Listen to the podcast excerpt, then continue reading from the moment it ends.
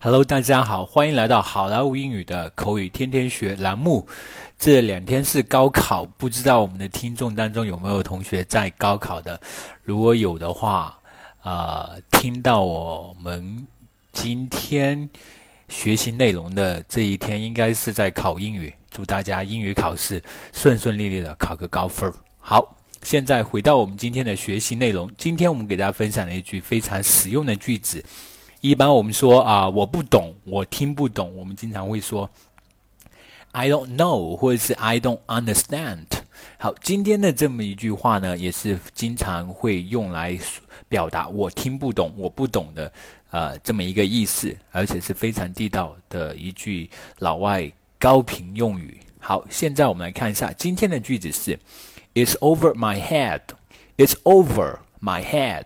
It's over my head.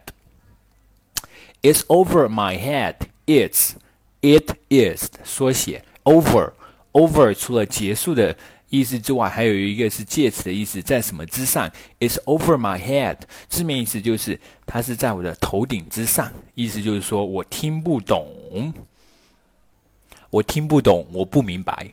好，接下来我们来看一句，呃，来看一个 dialogue。China is leading the charge in its belt and road projects. However, the used to be world only power has been successfully isolated. 中国现在正在主导“一带一路”，然而这世界曾经唯一的强国却成功的被孤立了。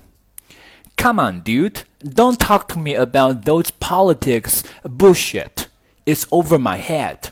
We are ordinary people. We care more about our employment 得了吧，伙计，别给我讲那些政治狗屎，我听不懂。我们只是平民百姓，我们更在乎我们的就业问题。All right, back to the job creation。好吧，现在回到我们呃这个增加就业这个问题上来。China is leading the charge in its Belt and Road projects. However, the used to be world only power has been successfully isolated. Come on, dude, don't talk to me about those politics bullshit. It's over my head. We're ordinary people. We care more about our employment. Alright, back to the job creation. Alright, folks. That's so much for today。更多地道英语学习资源，欢迎锁定微信公众号“好莱坞英语”。我是你们的主播 Vic，我们明天不见不散，拜拜。